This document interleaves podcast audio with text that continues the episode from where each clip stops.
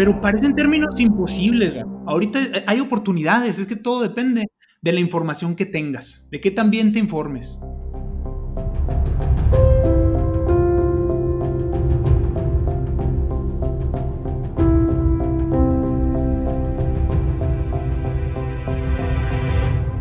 ¿Cómo maneja el dinero un atleta? ¿Usar tarjetas de crédito para viajar a una competencia? ¿Cómo puedo conseguir un patrocinio? ¿Por qué los atletas retirados muchas veces batallan más para manejar sus finanzas? Dinero y deporte, un tema que muy pocas veces se platica, pero es muy necesario. Hoy platicamos sobre las finanzas de un atleta, las opciones que hay para financiarse un viaje, para lograr ir a una competencia y bueno, más con la desaparición del FODEPAR, también los atletas olímpicos tienen que ver otros panoramas. Ustedes cómo mueven sus finanzas, cómo mueven el dinero, cómo abren oportunidades para no dejar de competir y cómo planifican su futuro. Soy Jorge Porras, director y productor, y hoy hablamos de finanzas en el deporte, finanzas personales. Esto es El Gran Salto, el podcast. ¿Qué vamos a hacer ahora como artistas, atletas, gente que estamos queriendo salir adelante por nuestros medios y a veces dependiendo de fideicomisos, bueno, no hay fideicomisos, ¿qué vamos a hacer? ¿Cómo nos vamos a poner a chambear? Porque es una realidad que antes de poder entrenar tenemos que comer, antes de poder hacer cine también hay que comer, hay que eh, echarle cabeza a los números y primero asegurarse de que no falte eh, comida en la mesa y lo esencial para la familia. Bueno, pues lo principal, lo primero es eso. Yo creo que hay que garantizar que tenemos con qué mantenernos. Es una realidad, nos decía Luis, que un atleta no puede dedicarse a trabajar de tiempo completo y a entrenar para ser olímpico o entrenar de manera profesional. No se puede, está canijo. ¿Cómo malabareas el tiempo? ¿Cómo distribuyes tu energía? Bueno, la opción que se tenía para un atleta olímpico era un fideicomiso llamado FODEPAR. Si el atleta estaba con cualidades para clasificar a Juegos Olímpicos, se le otorgaba este apoyo. Ahorita no está este apoyo. ¿Cómo le van a hacer los atletas para llegar a Juegos Olímpicos? Y no solo llegar a Juegos Olímpicos, para financiar sus viajes, para financiar sus entrenamientos, su equipo. Pues ahora creo que lo principal es empezar desde cero, empezar por el principio. Una cosa que nos mantiene a todos eh, siempre preocupados es el dinero. Y la forma más fácil de meterse en el problema del dinero es meterse en las deudas. Es sacar un préstamo, pedir prestado a un amigo, conseguir algún financiamiento de carro, un financiamiento de casa, que nos endeuda y nos atora por muchos años. Y creo que el primer paso para nuestra libertad financiera es ver si tenemos deudas cómo nos vamos a deshacer de ellas. Mi recomendación es, primer paso para deshacerse de las deudas, hacer una lista. ¿A quién debo más? ¿A quién debo menos? Bancos, amigos, familiares, ¿tenemos deudas? Vamos a eliminarlas una por una, empezando por la más bajita. Mucha gente dirá que hay que eliminar tu deuda más grande o la que tenga más, más caro los, los intereses pero creo en verdad que es una situación mental cuando te enfrentas a todas tus deudas y te propones eliminar una, lo más fácil es acabar con la que tienes más accesible. Si debes poquito en el banco o le debes mil varos a un amigo y, te está cobrando intereses, obviamente, o estás perdiendo lana por ahí, acaba con esa, velas tachando de uno por uno. A fulano le debo mil pesos, al Coppel le debo cinco mil, al, banco fulano de tal le debo 10 mil. Bueno, pues vámonos de la primera, de la que debes menos hasta la que debes más. Los bancos es un rollo bien gacho. La neta es que los bancos no son nuestros amigos, compas. Por más que se lo quieran hacer creer, si te metes con un banco, el negocio del banco es hacerte perder dinero. Coméntenme por aquí si opinan lo contrario, pero el negocio del banco es que trabajes para ellos, que tus ingresos, el mucho o poco dinero que tengas, sea para mantenerlos activos, para mantenerlos a ellos fluyendo. Y por eso te van a soltar un préstamo bien fácil. Ahora, aunque estés en el buró de crédito, te sueltan un préstamo. Te dan lana porque te dan. Y te pueden enganchar de mil maneras. Miren, ayer estaba queriendo cancelar una tarjeta de crédito Y para cancelar la mugre anualidad, que es lo principal que, nos friegan en, los bancos, eh, cuando tienes una tarjeta de crédito, ahorita hablamos de las tarjetas, pero cuando tiene una tarjeta una anualidad, ya de entrada ya te están atorando año tras año. Ayer quise cancelar una tarjeta con una anualidad, porque no quiero pagar ninguna anualidad, y me dicen, señor, la anualidad es imposible de cancelar. Ya se cobró, no te la podemos cancelar. Si a ustedes les pasa eso, les recomiendo que hagan lo siguiente. Primero, a ver, ¿cómo que es imposible si es una compra, es, un, un cargo sencillo que pueden cancelar como cuando compras algo en cualquier otro establecimiento, ¿no? Cancélemela, por favor, acomode lugar o páseme a la persona con la que tengo que hablar para que yo no tenga que pagar esa anualidad o cancele esa tarjeta de crédito en este momento. Pues me dicen, no, lo siento, es imposible. No hay manera de quitar esa anualidad. Pero si usted acepta que le transfieramos, que le, que le hagamos una transferencia de 10 mil pesos a su tarjeta de, de, débito, le hacemos una transferencia y le quitamos esa anualidad. Ah, chingada, dije, ¿cómo? O sea, me van a dar dinero y me van a quitar la anualidad. ¿Cómo? Pues está muy interesante, ¿no? Les digo, vamos a, a ver, platícame más. Sí, mire, le hago un depósito ahorita de 10 mil pesos o de 15 mil pesos, no sé. Y le quitamos la anualidad, se la bonificamos. Y, por ese dinero que le vamos a dar, únicamente va a pagar una tasa de interés del 26% anual. A la madre. El 26% anual. Señor, le digo, me está hablando de un préstamo. Sí, le damos dinero a un préstamo a meses para que lo financie y usted se sienta en libertad. Mentira total, le digo. Primero, no me interesa un préstamo. No quiero un préstamo. Y lo ponen tentador, ¿no? Porque, oye, una lanita aquí, ¿a quién, a quién no le vendría mal?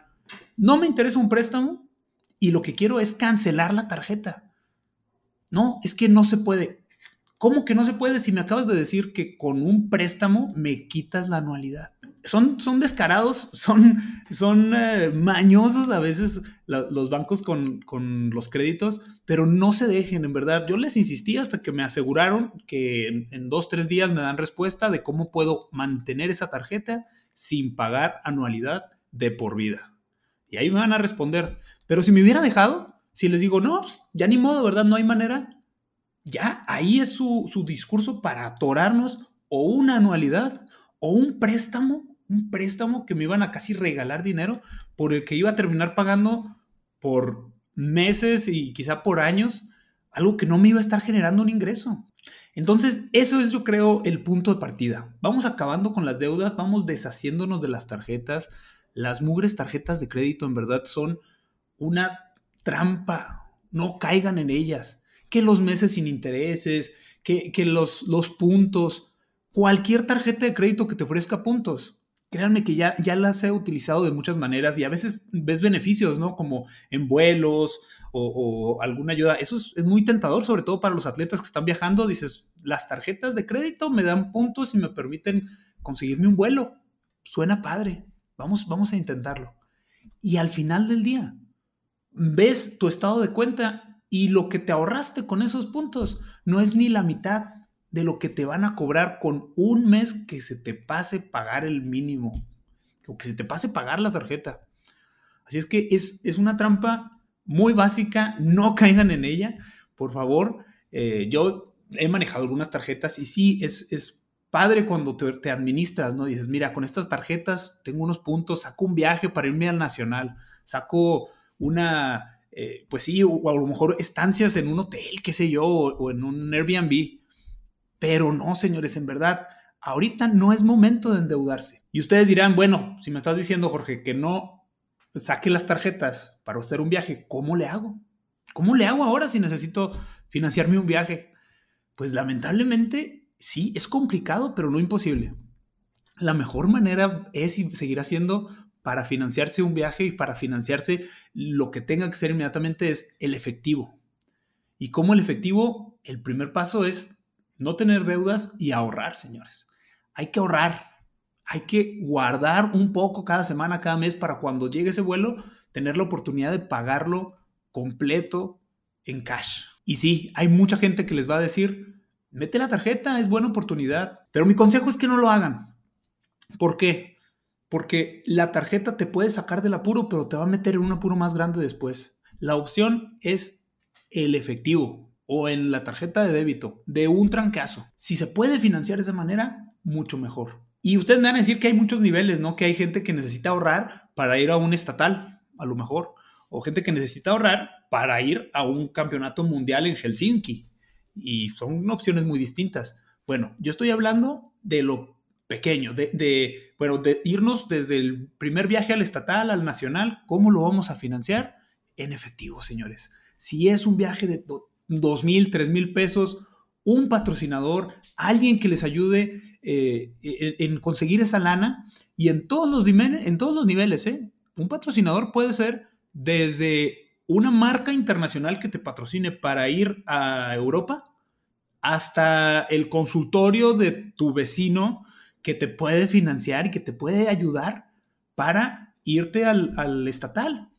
Y por ahí tendrás que empezar a, utilizar bien tus redes sociales para ofrecerles que pronto les vas a poder dar publicidad, agradecerles públicamente y quizá algunas marcas sí te puedan eh, prestar dinero o, dar el dinero con el, compromiso de que les agradezcas nada más en redes sociales que les agradezcas, que promuevas su negocio. El chiste es empezar a ayudarnos entre todos y creo que eh, sin duda es momento de incorporar a las empresas, a la iniciativa privada, como hemos dicho en otros programas, ¿no? La iniciativa privada va a ser quien saque adelante al deporte y al cine también.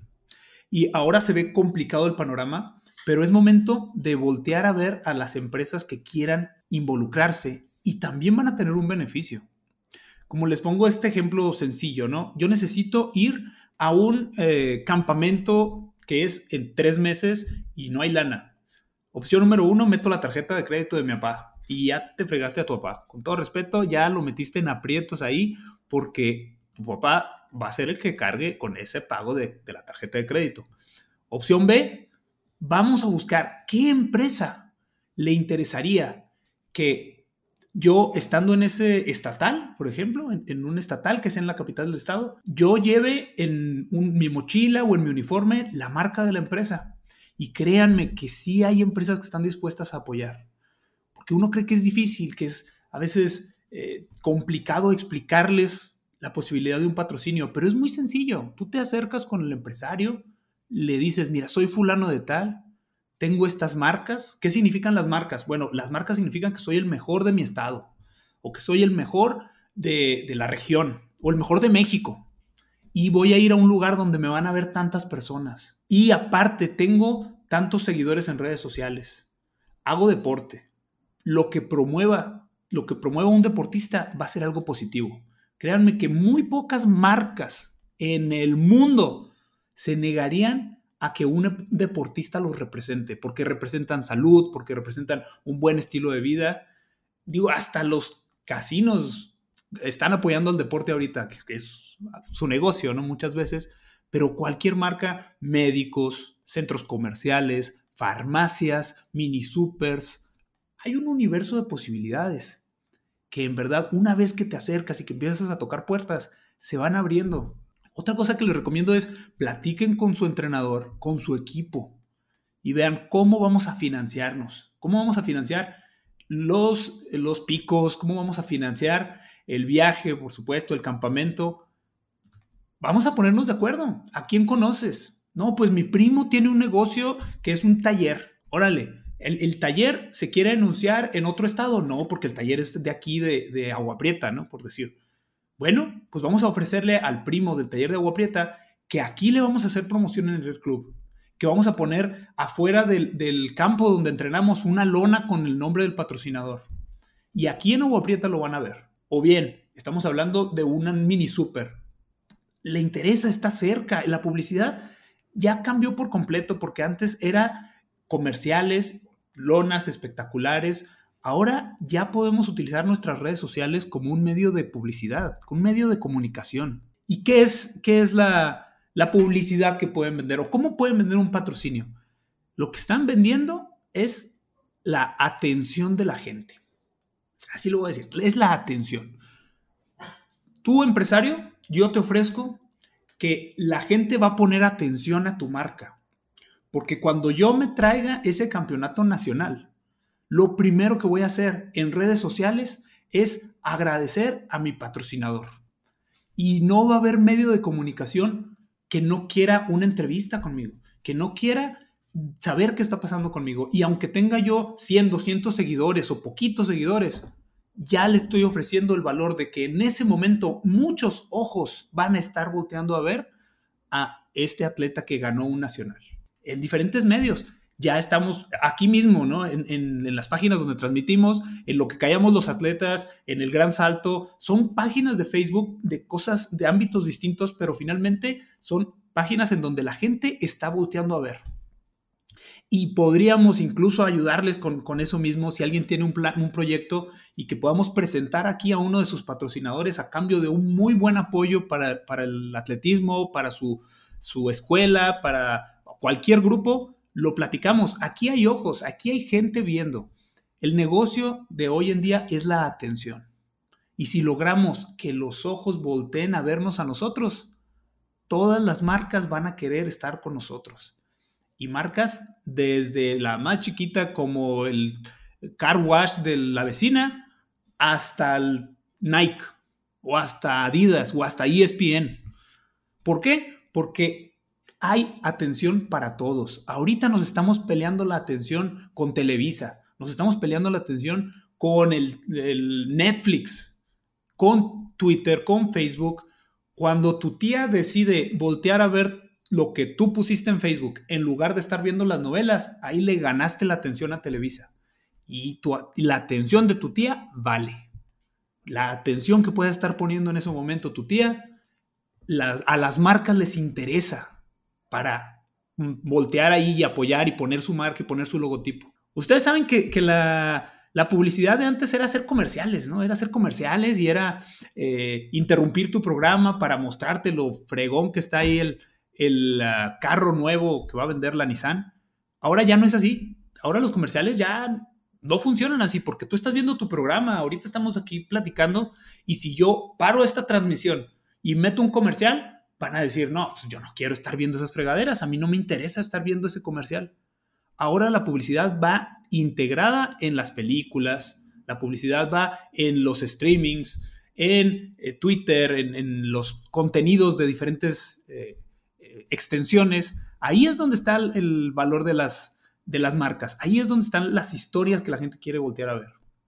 Aquí no tenemos publicidad y les digo, está el espacio abierto, pero la invitación principal es en sus finanzas, a que se organicen para ver cómo vamos a capitalizar cuando los ojos estén sobre mí. ¿Cómo vamos a capitalizar cuando gane ese nacional? ¿Y cómo vamos a capitalizar cuando esté entrenando y mi novia o mi novio me esté grabando cómo hago cada vez saltos más fregones? Y ese salto se convirtió en, un video viral que vieron 200 mil personas. 200 ah, mil personas pudieron haber pagado, más bien las marcas pudieron haber pagado para que esas 200 mil personas los voltearon a ver ustedes. Y bueno, ¿cuál sería el siguiente paso? Este es el panorama básico, ¿no? ¿Cómo juntamos para un regional? ¿Cómo juntamos para un nacional? Hay atletas que necesitan ahorita para ir, para ir un mundial a Europa, ¿no?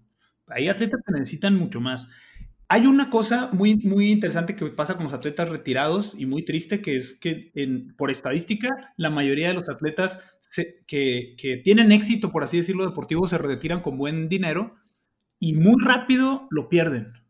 Y yo creo que esto es quizá un reflejo de que desde antes, desde la época de que eran deportistas, no, no se administraban bien. No se administraban. No, es de que ya que se retiraron se dejaron de administrar. No, el, el tiempo de un deportista de capitalizar es muy corto y muchas veces se puede tener la fortuna de hacer un buen dinero, pero ¿Qué es la recomendación cuando un deportista empieza a capitalizar? Empieza a recibir apoyos, todavía me queda un ciclo olímpico. Hay dos cosas que tienen que considerar muy bien antes de tomar una, posibilidad de inversión. Lo primero que tienen que considerar es que una inversión es algo que te está generando, porque la, la salida fácil puede decir yo ahorro, yo ahorro y yo no gasto y ahí tengo mi guardadito en el colchón. Pero el primer concepto que creo que cualquier persona tiene que entender es el de la inflación. Si tú guardas el dinero en el colchón, tu dinero va a valer menos cada año. Y con lo que pagabas unas papitas, el año que entra no vas a poder pagarlo. El chiste es tener eso, eso, que al menos te vaya empatando la inflación. Y los CETES, cierto que es una inversión sencilla, segura y prácticamente te iguala la inflación. No creas que es una gran inversión los CETES, ¿eh? te dan muy poquito, pero al menos te, igualan la inflación de cada año. Muchas veces se tiene el mal concepto de que para, para fregarle, para conseguir lana, a trabajar y de, empleado, ¿no? A, buscar un, trabajo.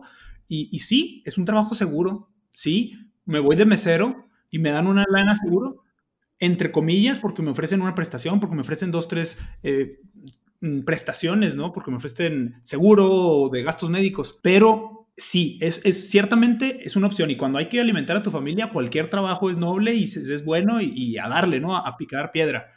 Pero el mexicano rara vez voltea a ver como primera opción el emprender o el hacer una, una inversión. Y eso también es, es, moverse, es trabajar, es voltear a, activarse, pero no porque trabajes mucho, porque le metas 100 horas al trabajo y, duermas 4 horas, quiere decir que ganes más. Por eso tienes que, que, primero ver, ok, si le voy a meter 8 horas de trabajo a, a ser mesero y tengo 3 horas libres, en vez de en esas tres horas libres irme a, jugar una cascarita o a, relajarme con mis amigos o, qué sé yo, a perder el tiempo, utiliza esas horas para ver qué emprendes o qué inviertes.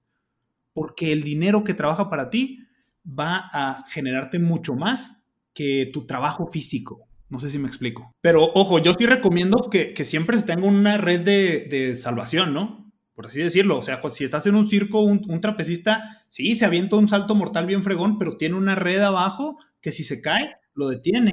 Igual, no te puedes lanzar a, em, hacer una empresa si no sabes si tu familia, si tu esposa, si tu hija van a tener para comer la semana que entra.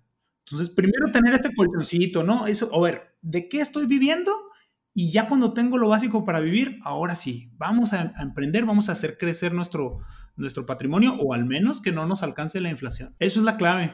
Pues mira, está la, opción de las bienes raíces, hay varias otras opciones de, inversión, hay esta inversiones en la bolsa, pero parecen términos imposibles. Ahorita hay oportunidades, es que todo depende de la información que tengas, de qué también te informes. La gente cree que yo tengo mil pesos, no, hombre, para invertir en la bolsa, para comprar unas acciones de Bimbo, para comprar acciones de, Apple, de, Facebook. No, eso no es para mí. Y yo sí los invito a que investiguen un poquito. ¿eh? Cada vez es más fácil hacerlo. Y obviamente tiene que, tienes que informarte, tienes que ver cuáles empresas tienes que invertir en lo que, en lo que sabes, en lo que conoces. Nunca inviertas en algo que no conoces, pero es posible lo primero es quitarse esa, esa barrera de que no, no se puede, que es muy difícil. De que se puede, se puede. 100 dólares puedes invertir, puedes comprar una acción de Disney y es relativamente seguro porque son empresas muy sólidas que no van a quebrar, van a subir y bajar, pero a la larga vas, va a subir mucho tu capital. Y es un ejemplo, ¿no? Yo no les digo vayan a invertir todo a Disney, conozcan, conozcan cómo es. Pero una verdad muy básica de las finanzas es que si no conoces el mercado, si no conoces en lo que estás invirtiendo, no estás invirtiendo, estás apostando. Estás a la buena de Dios, porque es lo primero, conocer, conocer a la empresa que le estás metiendo. Si vas a crear un, negocio, si tú empiezas un negocio de carnitas, tienes que conocer el mercado. Tienes que conocer si se va a vender, cómo se va a vender el producto. Te tiene que gustar. Yo creo que es lo primero. Número dos, conoces el mercado de las carnitas. ¿Sabes qué tanto venden? Puede, puede ser quién compra las carnitas, a qué horas, y no le inviertan hasta que los conozcan bien, hasta que hagan la chamba, hasta que hagan la tarea. Te aseguro que cualquier hamburguesa de la esquina está más rica que el McDonald's. Cualquiera. Pero ¿cuál hamburguesa de la esquina ha hecho el dinero que ha hecho McDonald's? Y si tú empiezas un negocio pensando que vas a tener una carreta de hot dog, toda la vida puedes vivir con una carreta de hot dog. Pero si desde el inicio sabes que puedes crecer, que puedes tener tres carretas, cinco carretas, una franquicia, vas a crecer mucho, muchísimo. Y eso es lo que les pasó a los hermanos McDonald's, porque ellos empezaron con una fórmula para hacer comida rápida muy buena y vendían hamburguesas buenas y las vendían rápido y les funcionó. Y dijeron, ok, vamos a tener otra sucursal. Y va, estuvo bien. Y cuando quisieron abrir otra más, se les cayó el sistema. Y dijeron, no, ¿sabes qué? Nos quedamos con dos. Hasta aquí estamos bien, nos da para mantener a nuestras familias felices. Pero ¿qué pasa? Llega un vendedor llamado, mm, ah, el señor Croc, se pide Croc, que era un vendedor que vio el potencial que tenía esa franquicia y les hizo un trato, les dijo, déjenme a mí promover esta marca porque yo veo que esto crece hasta el infinito. Y le dieron la mitad de los derechos, el señor empezó a comprar terrenos y los terrenos en donde los compraba hacia un McDonald's y McDonald's creció rapidísimo y este señor se hizo multimillonario, terminaron hasta cediéndole los derechos de, McDonald's. Hay una película muy buena por ahí si, quieren verla y está en Netflix creo. Y este señor se hizo multimillonario con McDonald's y los hermanos McDonald's no. Vendieron su empresa y, y ellos pensaban que dos locales era lo máximo que podían llegar. Sí, es, es, cualquier negocio puede crecer, pero hay que quitarse la barrera de, de que puede crecer hasta aquí o hasta acá. Sabemos que un atleta le gusta el deporte, le gusta la vida saludable. ¿Qué negocio crees ahora que podría abrir un atleta? Si un atleta quiere hacer un negocio, antes, ¿qué eran las opciones? El atleta, ropa deportiva, como dicen, muy bien, ropa deportiva, o se convierten en, maestros y abren una escuela de atletismo, que es muy válido y funciona. Y hay muchos deportistas que se convierten en entrenadores y que se convierten también en cronistas deportivos y su pasión es el deporte y lo hacen crecer. Hoy en día, un rehabilitador físico puede tener un servicio en línea para, para dar consultorías en todo México o en toda América Latina. Y eso antes no podías crecer de esa manera. Un rehabilitador. Ropa deportiva. Antes ponías tu tienda, patrocinabas dos, tres atletas y crecías en, en una o dos ciudades. Hoy, una tienda en Amazon y dime dónde no puedes vender ropa deportiva. ¿Es o no ahora el mejor momento para tener un negocio en la historia? El chiste es siempre estar viendo cómo vas a generar. Finanzas, ¿qué es? Dinero. El dinero le preocupa a todo mundo, siempre. Y lo primero, como les decía, es salgan de sus deudas, salgan, no, se, no tengan deudas y vean cómo van a generar. Miren, las deudas buenas es eso, agarrar un dinero para generar mucho más, pero yo les recomiendo que si no va a ser notable la ventaja, si no es realmente algo que digas, ok, voy a hacer mucho más, no se metan. Si es posible que salgan tablas o que ganen poquito más, ni para que agarren la deuda. Tiene que ser una buena, una buena ganancia y que sea relativamente segura. Pues miren, hay muchas opciones también desde vender sus propias cosas que a veces uno tiene ahí una tele que nunca ve y ahora está el mercado libre que, que sale de volada. Y, y pues hay, hay, alternativas. Vamos a seguir hablando de este tema gracias a toda la raza que se conectó y creo que esto, esto da para, para mucho, ¿no? El, el tema de las finanzas nos interesan y a los atletas, créanme, yo no soy atleta, pero créanme, sí se puede salir adelante, ser libre financieramente sin meterte con bancos. Échenle cabeza, está Mercado Libre, están inversiones y mil oportunidades, patrocinadores. Así es que échenle ganas, no se queden ahí con la duda de ¿podré hacer el dinero que necesito? Sí se puede, ¿cómo es que no? Si nos escuchan en Spotify o en Apple Podcast, suscríbanse. Denle seguir ahí al Gran Salto en Spotify, suscríbanse en Apple Podcast o en cualquier plataforma para que les llegue la notificación de cada programa nuevo que tengamos. Todos los viernes seguro ya está el programa. Tratamos de que sea el jueves, pero ya para el viernes 100% seguro que su programa del Gran Salto va a estar ahí listo. Para que les llegue notificación o les aparezcan los nuevos programas, suscríbanse. Síganos también en redes sociales. Soy Jorge Porras. Esto es El Gran Salto, el podcast.